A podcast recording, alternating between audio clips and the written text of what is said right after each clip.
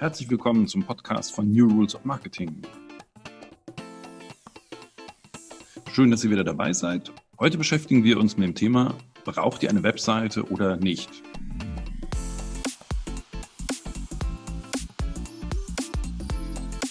viele Gründer ist die Prioritätensetzung am Anfang relativ problematisch. Ihr habt nicht viel Geld, wohin sollt ihr das packen? Sollt ihr es in die Geschäftsentwicklung stecken? Sollt ihr den ersten Kunden akquirieren? Das ist natürlich eine rhetorische Frage. Natürlich sollt ihr einen Kunden akquirieren. Oder sollt ihr zum Beispiel eine Webseite gestalten, Flyer drucken, Visitenkarten? Nun ja, also wichtig ist, wie kommt ihr zum ersten Kunden, beziehungsweise wie kommt ihr zu Investoren? Und da ist das Ding, ihr redet ja mit denen.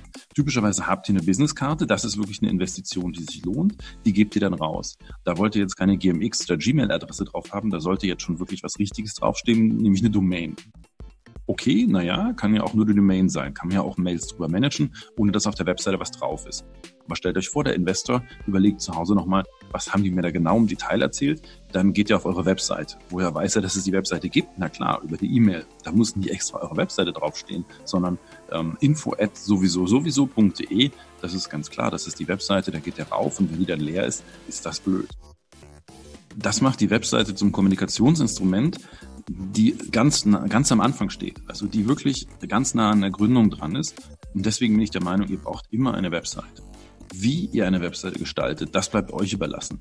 Also es kann auch eine ganz einfache Webvisitenkarte sein. Da stehen ein paar Infos über euch drauf, was ihr macht und eine Kontaktadresse. Das ist wichtig, denn die Leute wollen euch ja typischerweise dann auch anschreiben.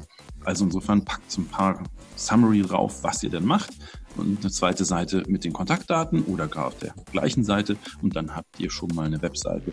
Da kann auch noch draufstehen, das ist immer sehr gut, da kann draufstehen, wer Interesse an dem Produkt hat, der kann sich dort und dort in den E-Mail-Verteiler eintragen und wird benachrichtigt, wenn ihr mit dem Produkt soweit seid. Dann habt ihr gleich noch eine Möglichkeit, mit der Webseite Kundenadressen zu sammeln.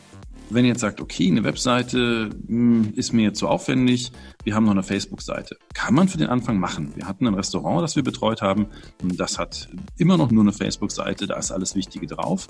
Der Nachteil ist, es ist nicht nur in eurer Kontrolle, das ist in der Kontrolle von Facebook. Und Facebook kann die Bedingungen verändern. Facebook zeigt Sachen an, Facebook zeigt Sachen nicht an, Facebook blockiert Sachen, was auch immer. Also ihr habt keine Kontrolle drüber. Aber das ist wirklich der einfachste Start überhaupt. Also schnell eine Facebook-Seite erstellen. Es dauert drei Minuten, dann habt ihr eine Facebook-Seite, die einigermaßen nach was aussieht und schon seid ihr da. Das ist wirklich ein kleiner Hack, den ich sagen würde, für den Anfang ist der total erlaubt. Und dann baut man weiter die Webseite auf im Hintergrund. Was ihr auf jeden Fall braucht, ist die Domain. Und da gibt es Anbieter wie Domain Offensive oder Domain Factory, wo ihr dann diese Domain registriert. Bei Domain Offensive ist das spottbillig mit drei Euro im Jahr die leitet ihr auf die Facebook-Seite um. Dann habt ihr aber die Domain. Und das ist das Wichtige. Also die Leute gucken dann über zum Beispiel die Visitenkarte eben auf eure Domain, werden auf Facebook weitergeleitet, finden dort die Informationen. Also das funktioniert. Das ist schon ein guter Trick. Würde ich jetzt nicht ewig machen, also ihr braucht irgendwann eine Webseite. Und dann ist die Frage, wie geht man von da weiter? Und dann gibt es verschiedene Möglichkeiten. Ihr könnt die, wenn ihr das selbst programmieren könnt, wenn ihr Ahnung von WordPress habt oder ein bisschen von Technik, dann ist es sicherlich sinnvoll, die Webseite selbst aufzusetzen. Aber gut, ne, das kann euch vom Geschäftszweck ablenken. Insofern muss man da sehen, was der Fokus ist. Ihr könnt, euch eine Webseite kaufen, also einen Programmierer bezahlen, der die Webseite macht. Das kostet dann unterschiedlich 500.000, 2.000, 5.000 Euro, je nachdem, was ihr haben wollt. Kann auch mal bis in die Millionen gehen, wenn ihr eine Plattform aufbauen wollt, die riesig groß ist. Aber grundsätzlich muss, müsst ihr erstmal gucken, was braucht ihr und dann holt ihr euch entsprechend einen Programmierer oder eine Programmierbude rein, da immer auf die Referenzen achten, auf deren andere Projekte, dann habt ihr eine ungefähre Vorstellung, was die können und ob die das können, was ihr haben wollt. Eine andere Möglichkeit, und die finde ich immer sehr gut, ist gerade für den Start, ist sich eine Website, ein Baukastensystem anzulegen. Also Jimdo ist da sehr bekannt oder das mit dem unsäglichen Namen versehene Wix. Ähm, das sind beide super Baukasten, wo ihr in relativ kurzer Zeit, also sagen wir mal zwei Stunden, eine Webseite aufbauen könnt, die einigermaßen gut aussieht.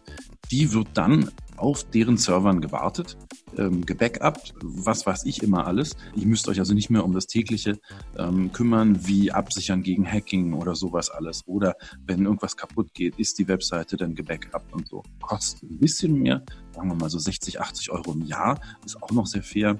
Wenn ihr dann noch ein Shop-System habt, seid ihr bei 180 Euro im Jahr. Auch das völlig vertretbar. Ich sage übrigens nicht, dass ihr immer bei einem System bleiben sollt. Das ist ein Stufensystem. Man könnte mit der Facebook-Seite anfangen, man geht dann zu Jimdo und dann hat man eine selbstprogrammierte Seite. Das ist ein, äh, für mich aus meiner Sicht gut gangbarer, gangbarer Weg, wo ihr am Anfang wenig Aufwand und wenig Kosten habt. Und genau darauf kommt es drauf an. Wenn ihr nämlich wenig Aufwand und wenig Kosten habt, habt ihr den Kopf frei für das, was ihr eigentlich wollt. Ihr könnt das Geld einsetzen für die wichtigen Sachen, also Werbung und Kundengewinnung. Ihr habt die Zeit und den Kopf frei, um euch auf die Kunden zu konzentrieren und auf die Entwicklung eures Produktes. Weil wenn ihr eine schöne Webseite habt, ich war mal in einem Seminar, da hieß es irgendwie 15.000 Euro, unter dem braucht man keine Webseite, habe ich ja schon mal in einem anderen Podcast erzählt. Ähm, klar, wenn du 15.000 Euro hast und alles für die Webseite ausgehst, dann hast, gibst, dann hast du noch lange keinen Kunden.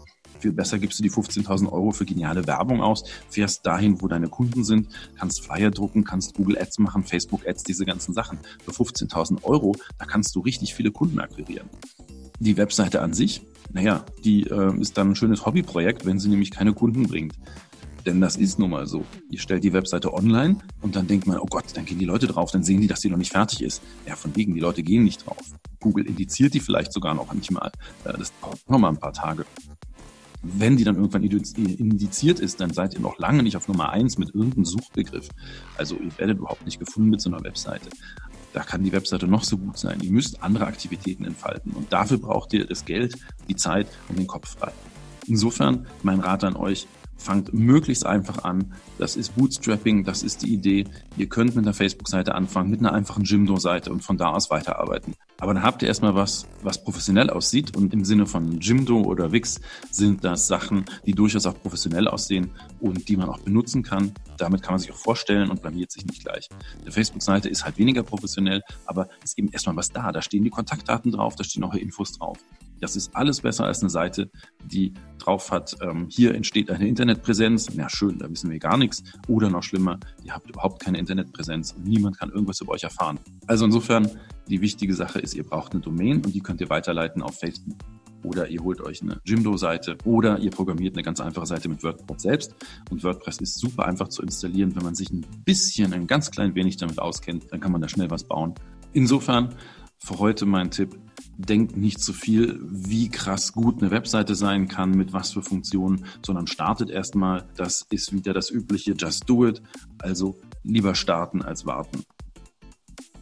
Ja, schön, dass ihr reingeschaltet habt. Ich würde mich freuen, wenn ihr den Podcast öfter hört. Also einfach mal den Abonnieren-Button klicken und dann hören wir uns beim nächsten Mal. Bis dahin sagt euer Dietmar.